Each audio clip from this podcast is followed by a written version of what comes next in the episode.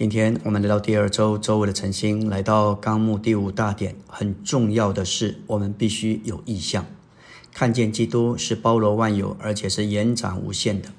我们对基督若是没有这样的意向，就不该想要丢弃文化。我们需要有很强的意向。也许过去我们接受了意向，但是我们需要重复的被加强来看见这个意向。因为只有这样的意象能够拯救我们，这个意象就是看见基督乃是包罗万有，而且是延展无限的。在当初哥罗西教会里面，虽然他们被文化侵入，保罗在那里并没有调整他们、改变他们，他乃是把他所看见这位包罗万有、延展无限的基督启示给他们。他描述这位基督达到一种的极致。圣经没有其他的书信能够与这一本哥罗西书所启示的基督相比，他有负担让众圣徒看见他所看见的基督。那住在我们里面的基督不是小的、有限的基督，乃是那位不能看见之神的像，是神丰满的具体化身以及神经纶的中心点。保罗在哥罗西书所讲的关于基督，实在是太超越。太深奥了，我们实在是不知道他从哪里得来这样的启示。哥罗西一章十五节说到，他是那不能看见之神的像，神是看不不能看见的，但借着他的爱子，他是神荣耀的光辉，是神本质的印象，乃是他的像，彰显他的所事。这里的像不是指着物质的形状，乃是指着神的所事，在他一切的属性和美德上的彰显。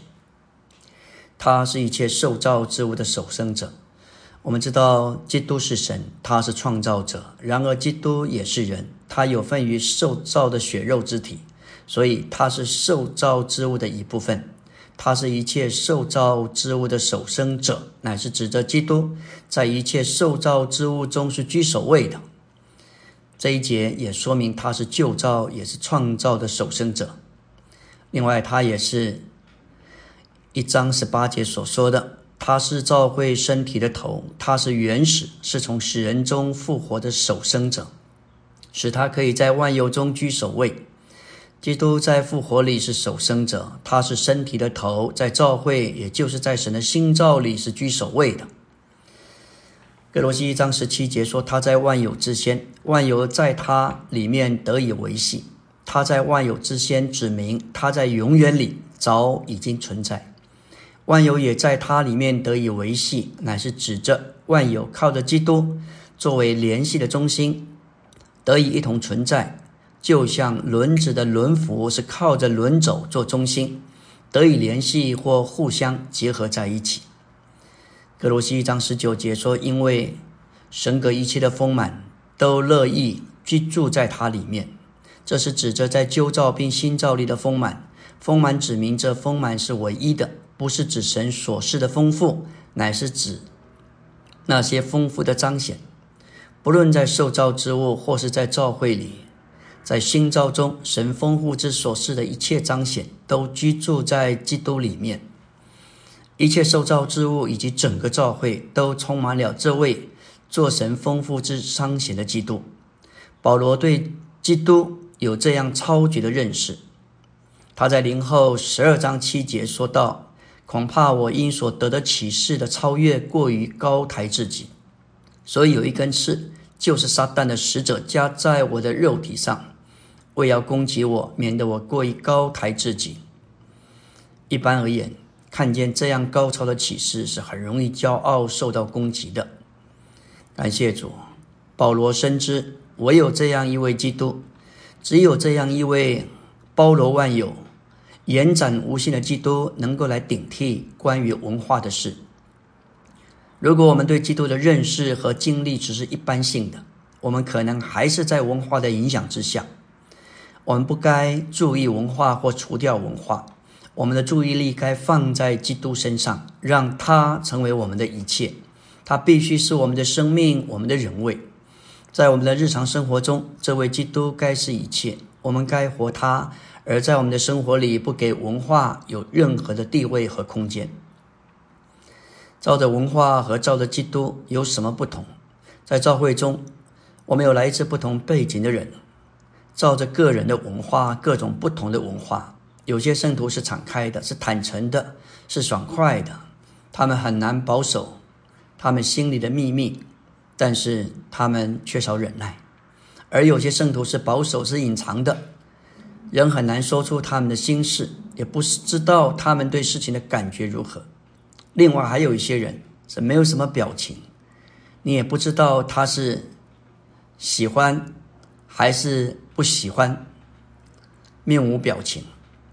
我们要这样说：这一些都说出我们是照着天然的文化、个性、性情而活，而超过照着基督而活。感谢主。我们要提醒的，哥罗西二章十八节说到：“不可让人凭着故意谦卑、卑微，并敬拜天使，所做反对你们的判断，骗取你们的奖赏。这等人留恋于所见过的，随着自己肉体的心思，突然自高自大。在这儿有异端的教师教导圣徒，表示卑微。”因为他们说，看见自己是不配直接敬拜神，必须经由天使作为中保，才能够进到神面前。这就骗取了圣徒的奖赏，叫他们不能享受基督。我们必须认识，基督是我们唯一的中保，我们在他里面就能直接敬拜神，不需要透过中间的中保。这些教师坚持他们眼见的经历。而产生肉体的骄傲，随着肉体的心思突然自高自大。我们不该被人的花言巧语所欺骗，也不该被人的哲学传统文化所掳去。我们所应当在意的乃是基督，让基督占有我们，拥有有拥有我们，并且管制我们。对我们而言，基督是真实，他是真食物，他是我们的真饮料、真衣服、真正的安息日。它是一切正面事物的实际，所以我们不该让基督之外的任何人数来占有我们，特别是文化。感谢主，这样的这位基督，我们需要高举，需要看见，自然能够取代我们所有的文化。阿门。